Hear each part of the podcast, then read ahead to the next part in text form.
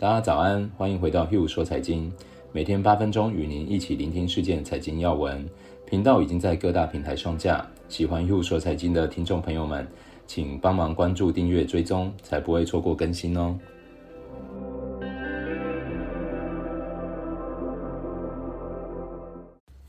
大家早安，我是 Hugh，今天是十一月二十六号，星期四。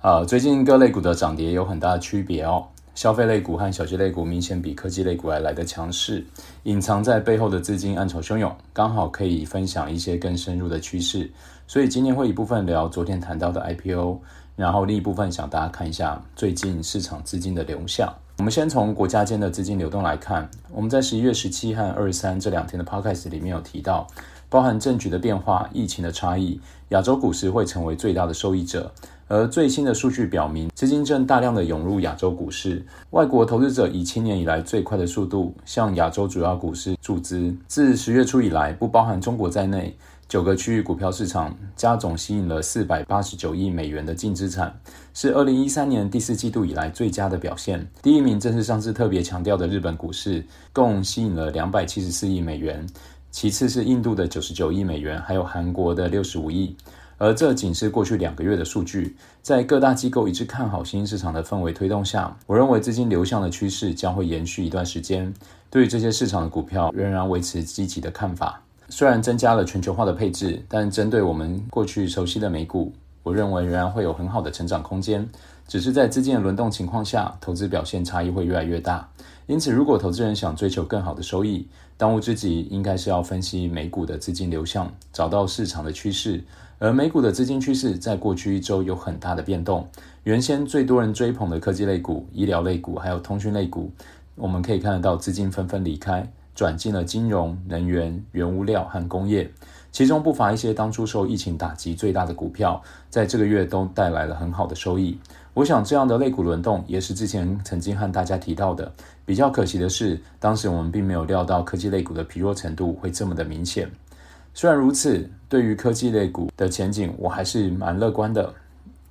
尤其是用户的消费习惯发生改变的科技股，在当初疫情爆发时，市场上出现了许多所谓的疫情受益股，成为人人追捧的标股。那在疫苗出来后，理所当然的会被认为需求即将减少，导致股票估值变成过高，被许多人抛售。但其实，在疫情期间，我们看到的是有些需求已经开始出现了实质上面的转变，并不会随着疫情降温而消失。这样的股票，假如真的被抛售，就会有被低估的可能。如果本身财务体质又够健全，对我这样讲究价值的投资人来说，我认为会是一个很好的加码或进场机会。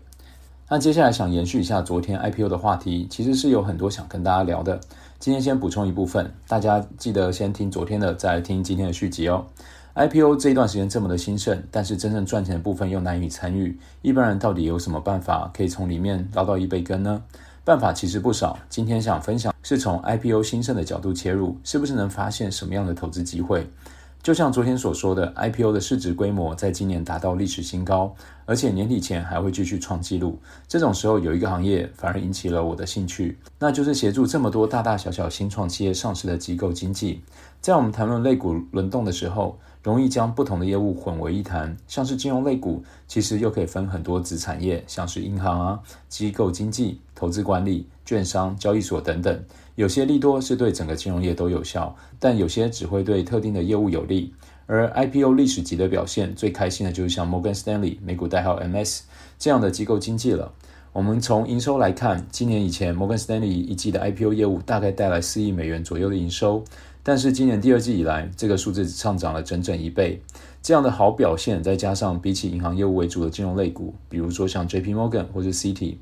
摩根士丹利受到利息像这样的影响并没有那么多，让它成为今年表现最好的金融类股。比起同业，年至今的报酬差距更高达了三十个 percent 以上。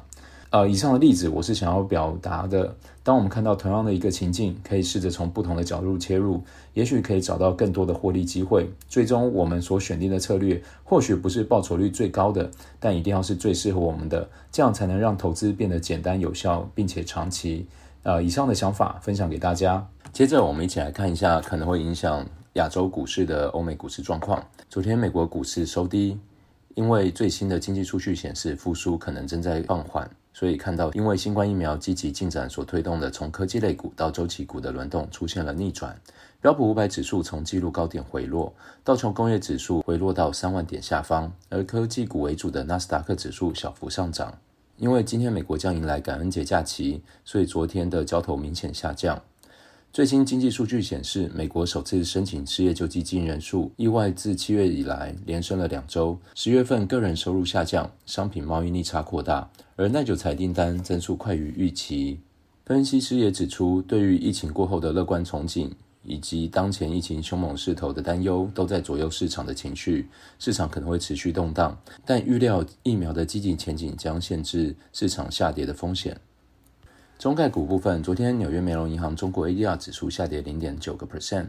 然后之前涨很多的中国电动汽车类股小鹏汽车，昨天下跌九个 percent，创下近三个月最大跌幅，收在六十四块，盘中一度大跌十一个 percent。理想汽车则是下跌了七点四个 percent。那京东是下跌一点八，阿里巴巴是下跌零点八。最后带大家看一下一些分析师跟经济学家对市场的看法。